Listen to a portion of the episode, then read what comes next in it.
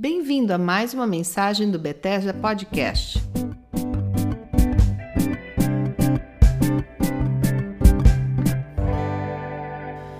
Deus abençoe essa meditação. Eu sei que falei num podcast recente sobre o calendário judaico e o mês em que nós nos encontramos, que é o mês de Ave. Ave significa pai em hebraico. Também conhecido como Menahem Ave, esse mês, que é a fonte do consolo, o pai consola. Nós estamos chegando ao final desse mês no calendário judaico. Nesse próximo Shabat, ao pôr do sol, nós estamos entrando no mês de Elu. Esse mês de Elu é citado na Bíblia no livro de Neemias, capítulo 6, versículo 15, que diz ali que eles completaram a reconstrução dos muros de Jerusalém no dia 25 do mês de Elu. Ou seja, é um mês bíblico conhecido. Mas o que significa? Elu é uma conjunção de iniciais, das iniciais que dizem eu sou do meu amado e o meu amado é meu, em hebraico. É muito importante porque nesses últimos tempos nós estamos estudando firmemente, nos dedicando a um relacionamento de aliança pessoal com o Senhor. Nós estamos no nosso grupo de oração buscando a presença do Espírito Santo que conduza o remanescente de Deus, a família bendita do Pai, a pura igreja de Cristo na terra Há uma experiência de muita profundidade de entrega ao Senhor. Esse mês de Elu, tradicionalmente, na cultura judaica, ele se constitui de um tempo de reflexão, para que cada um de nós avalie profunda e sinceramente o quanto temos obedecido ao Rei. Jesus, no Evangelho de João, disse: Se vocês me amam, vocês obedecem os meus mandamentos. Ou seja, a obediência ao Rei é prova de amor, é parte desse relacionamento de aliança, é parte desse relacionamento íntimo de entrega que diz: Eu sou do meu amado e o meu amado é meu. É um tempo em que nós Esperamos o Senhor, esperamos ouvir do Espírito Santo para que ele nos revele como melhorarmos, onde melhorarmos, onde eu posso mudar na aplicação da palavra. Existem algumas coisas que nós sempre podemos melhorar, por exemplo, nosso tempo de meditação na palavra. Eu tenho lido e ouvido o áudio do Salmo 119. É uma meditação profunda na palavra do Senhor. É uma dedicação. Salmo 119 para mim é uma declaração de amor à palavra. São 176 versículos, dos quais só quatro deles não se referem à palavra, ou à lei, aos mandamentos do Senhor. Ou seja, uma entrega, uma declaração de entrega. Aliás, nesse período eu sugiro a leitura de Salmo 119, mas não como algo escrito pelo salmista Davi, mas como uma declaração sua, pessoal. E ali você encontra desde o sofrimento que ele passa por causa de tantas coisas até a dedicação confiando que a palavra preserva a vida, que ele é capaz de guardar a palavra no coração e não pecar contra Deus. É uma profundidade, uma intimidade, é uma declaração de fé. Nesse mês de Elu, uma das tradições na cultura judaica é ler o Salmo 27 duas vezes por dia. E eu comecei a pensar por quê. Leia o Salmo 27, mesmo que você não vá ler duas vezes por dia durante esse mês que vai se iniciar. mas que ele seja uma bênção na sua vida. O Senhor é a minha luz, a minha torre alta, a minha salvação. A quem temerei? É um salmo maravilhoso, mas o destemor não vem do fato ou do ato heróico de sermos ousados, vem do profundo amor do nosso Rei. Uma das coisas que eu sugiro como parte da cultura que o cristianismo precisa criar em relação a esses meses do calendário hebraico ou judeu é restaurarmos a realidade de dizermos coisas boas uns para os outros. O mês de Elu contém a realidade de Rosh Hashanah, ou seja, o novo ano espiritual que começa, a nova vida. E é, é parte da tradição dizer para as pessoas que o seu nome seja escrito no livro da vida. Diga isso, diga isso para as pessoas ao seu redor, que o seu nome esteja escrito no livro da eterna vida que o autor da eternidade, o Pai da eternidade, o Príncipe da paz, tem em suas mãos o seu nome. Diga e profetize, use a sua boca para declarar amor às pessoas na sua casa, na sua comunidade, no seu trabalho, na sua escola. Declare, fale para as pessoas coisas boas, positivas. Eu tenho visto muitos trabalhos sendo desenvolvidos ultimamente baseados na realidade de que as palavras ferem. E ferem mesmo, é verdade. E muito do que está sendo dito e falado acerca disso é necessário.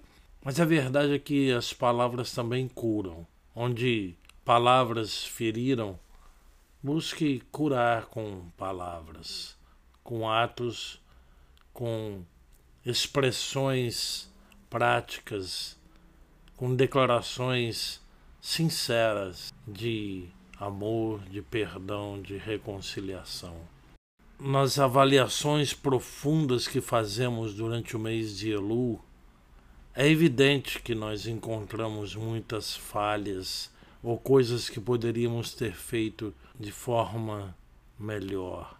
Mas a graça do Espírito Santo, a força do Espírito Santo, não permite que caiamos em condenação. Romanos 8, 1 diz: Agora nenhuma condenação há para os que estão em Cristo Jesus. Não é uma questão de avaliação para condenação, culpa, sentirmos mal.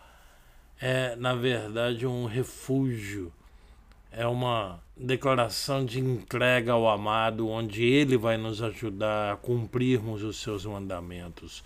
Quando o rei nos ordena a perdoar, que nós tenhamos o coração dedicado a obedecer a ordem do rei. Quando o rei nos ordena que amemos uns aos outros assim como ele, o rei, nos ama, que nós tenhamos no coração a dedicação à voz do Rei que nos capacite, por obra do Espírito Santo, a amarmos como Ele ama. Ele jamais teria dito isso se não fosse possível. Se ele disse para amarmos uns aos outros como ele nos ama, é porque é possível. Ele nos capacita. Mas nós falhamos, todos nós falhamos. E podemos pedir a ele o perdão e a ajuda para fazermos melhor, para começarmos de novo.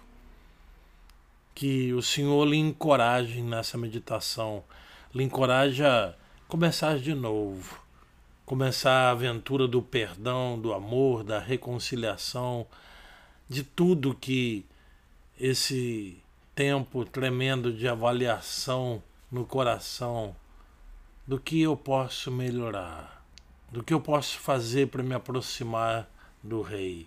Como eu posso mudar e melhorar o meu relacionamento com o meu semelhante de forma a agradar ao Rei, aquele a quem eu entrego a minha vida. Que o Senhor abra essa revelação no coração de todos e o texto base de Cantares de Salomão, Eu sou do meu amado e o meu amado é meu, eu deixo como uma sugestão para ler o livro de Cantares de Salomão. A noiva passa por tantas coisas nesse livro, coisas terríveis, provações difíceis. Existe sim um lado maravilhoso de intimidade, um romance, é um quadro perfeito de Cristo e sua igreja, do Messias e a sua noiva. Mas eu amo o capítulo 8, quando ela sai do deserto. O que importa não é o deserto. O que importa é estar no braço ou nos braços do amado. Eu sou do meu amado e o meu amado é meu. Que possamos descobrir as riquezas do mês de Elu o mês de meditação, retorno.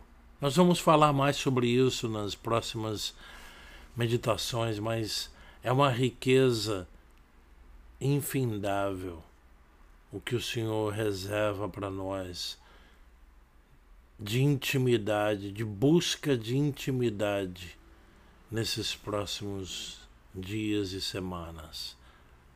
Que o Senhor abençoe essa meditação no coração de cada um. E que, acima de tudo, o Espírito Santo expanda essa revelação. Ao ler o Salmo 27, ao ler Cantares de Salomão, uh, ler o Salmo 119, que para mim é uma das mais emocionantes e fantásticas declarações de amor à palavra do Senhor pedido de ajuda para obedecer a palavra. Salmo 119 tem tudo isso. E nós precisamos da ajuda do Espírito Santo para obedecermos a palavra de Deus. Que o Senhor nos abençoe, que Ele nos capacite a vivermos esse período dessa forma. E nas próximas meditações vamos falar mais sobre isso e vamos entrar num período muito profundo de intimidade com o Rei. Deus nos abençoe e se isso aqui te ajudou e é real para o seu coração, compartilhe com alguém, não com o propósito de crescer público, mas com o propósito de compartilhar essa experiência para que a família bendita de Deus viva na intimidade dele. Mas comece em casa. Fale palavras de carinho, de amor. Feche a boca para crítica dentro de casa. Diga palavras sinceras que edifiquem, que curem, que criem alegria e esperança para as pessoas ao seu redor. Que o Senhor nos abençoe. Em nome de Jesus. Amém. Se você gostou e se essa mensagem te abençoou, compartilhe para que outras pessoas possam ser abençoadas também. Nos vemos nos próximos episódios. Oi vocês, tudo bem? Aqui é Silas Esteves, esse é o Bethesda Podcast. Eu estou aqui nesses dias no Rio de Janeiro, numa conferência de unidade dos cristãos. Lideranças católicas e evangélicas se reunindo para orar juntos, para adorarmos juntos ao Rei, ao Senhor Jesus, para curarmos as feridas profundas da divisão. Numa pesquisa recente sobre o uso da Bíblia, chegou-se à conclusão que um dos versículos mais lidos pelo povo de Deus é a 2 Crônicas 7,14 então, se o meu povo, que se chama pelo meu nome, humilhar-se e orar, buscar a minha presença e afastar-se de seus maus caminhos, eu os ouvirei dos céus, perdoarei seus pecados e sararei a terra. Eu quero rapidamente meditar e buscar a presença do Espírito Santo para abrir esse versículo para todos nós. Eu sei que nós usamos essa meditação e esse encontro com Deus que Salomão teve ao dedicar o templo como parte de nossas orações em muitas situações particulares ou nas nossas igrejas ou nas nossas nações. Na verdade, é um texto que é muito rico e nós podemos usar essa diretriz para orar por toda a terra, porque se o povo de Deus se humilhar, esse povo que se chama pelo nome dele, ele vai restaurar, ele vai sarar a terra. Mas eu quero focalizar aqui especificamente no pecado da divisão. Até porque nesses dias em que estamos aqui com esses líderes na cidade do Rio de Janeiro, buscando libertação, cura, manifestação do Espírito Santo, para que sejam curadas as feridas que existem na divisão histórica do corpo de Cristo entre os cristãos. É interessante porque nós precisamos nos lembrar novamente que todos nós já fomos ofendidos, mas precisamos estar conscientes também que todos nós já ofendemos. Quando nós citamos esse tipo de versículo, a tendência humana é olhar para os culpados da divisão, dos pecados ao redor, dos maus caminhos, como diz aqui esse texto. No momento eu não quero pensar em nada disso, não quero culpar ninguém, nada, nenhuma situação, mas eu quero só a simplicidade da busca da presença de Deus que vai restaurar a sua terra e vai sarar a sua terra, abrigando aqui as duas traduções ou as ou obviamente são mais traduções cabíveis nesse texto. Ele diz que o povo, o povo de Deus precisa se humilhar e orar. Uma das coisas que mais causam causaram divisão é a arrogância. Por isso, a humildade é parte do caminho da unidade. Humilharmos diante do Pai nos ensina a não culparmos a outros quando situações mudam, quando coisas acontecem, nós temos uh, o terrível vício de buscar culpados. Como naquele exemplo no Evangelho de João, capítulo 9, quando Jesus, caminhando com seus discípulos, se encontram com um homem cego de nascença e eles perguntam quem pecou ou Culpa de quem esse homem é cego? Dos pais ou dele? Jesus disse: Não, ninguém pecou, não. Ele. Tudo isso está acontecendo para que a glória de Deus se manifeste. Eu acho que esse texto nos deixa muito claro que não é nosso papel apontar o dedo para quem quer que seja ou buscar culpados. O nosso papel de acordo com esse texto bíblico em 2 Crônica 7,14, é nos humilharmos. E é isso que eu busco no meu coração e sugiro e gostaria de instigar nos corações. Nós precisamos nos humilhar, precisamos orar, nós precisamos ser uma igreja que ora, um povo de oração, um povo que busca a presença do Senhor, que é, são elementos básicos, é orar, humilhar, buscar a presença de Deus e afastar-se dos seus maus caminhos. Uma das evidências dos maus caminhos que o século presente oferece é a divisão, a radicalização, é a acusação, a suspeita. Quando a provisão bíblica a diretriz apostólica em Colossenses capítulo 3 é para perdoarmos uns aos outros assim como Deus em Cristo nos perdoou. Imagina esse texto dentro de casa, nos casamentos, nos relacionamentos pais e filhos, dentro das nossas comunidades entre irmãos espirituais, se nós realmente uh, nos humilharmos, se nós sinceramente orarmos, buscarmos a presença do Senhor, afastarmos-nos dos caminhos maus da divisão, da crítica, da amargura, isso vai fazer com que Deus ouça dos céus essa oração. É o que está aqui no texto bíblico.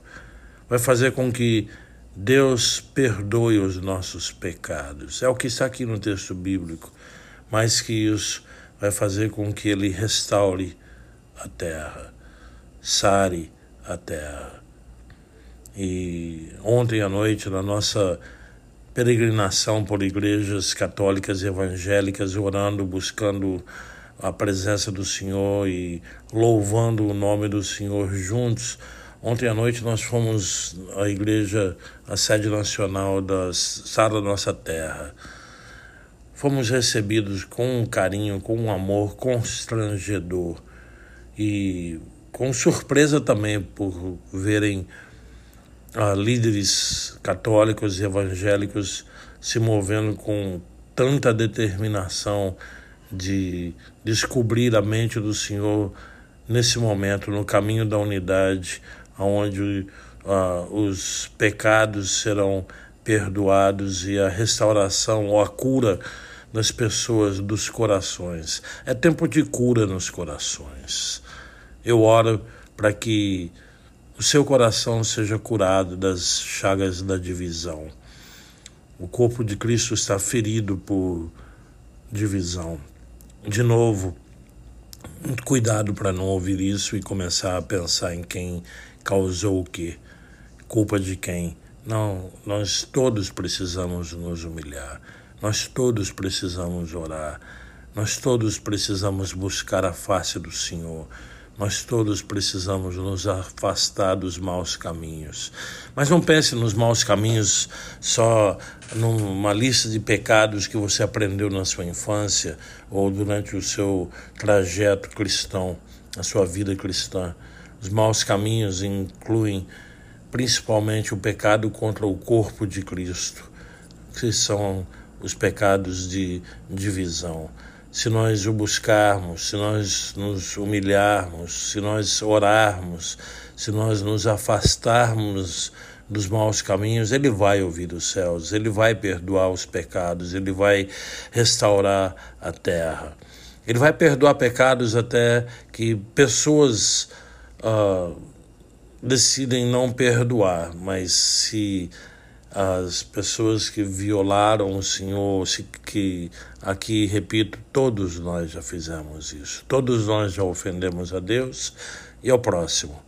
Todos nós já fomos ofendidos uns pelos outros. Então, é tempo de uh, busca pela presença do Senhor, de restauração da alegria na casa do Senhor. Nós estamos em dias de preparação para a grande festa bíblica de tabernáculos e é uma festa de colheita, é uma festa de unidade, é uma festa em que o povo de Deus pode ativar na terra a autoridade que a Igreja de Cristo deveria se mover nas nações em diferentes situações ah, na nossa cultura, nos nossos países. Mas a igreja acaba não tendo autoridade por causa da divisão. Afinal, uma casa dividida contra si mesma não prevalece.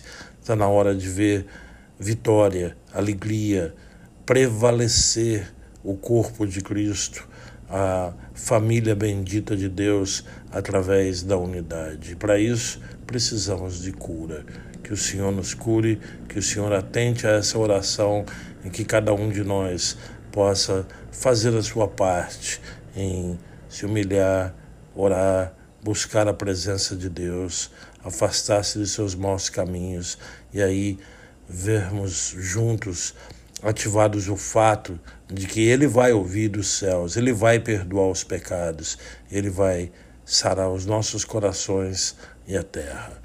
Que o Senhor nos abençoe, que o Espírito Santo possa nos guiar nessa busca profunda e sincera, mas sempre, sempre começando pela sua casa, pela sua família, que haja restauração e cura nos relacionamentos dentro de casa e nas nossas congregações.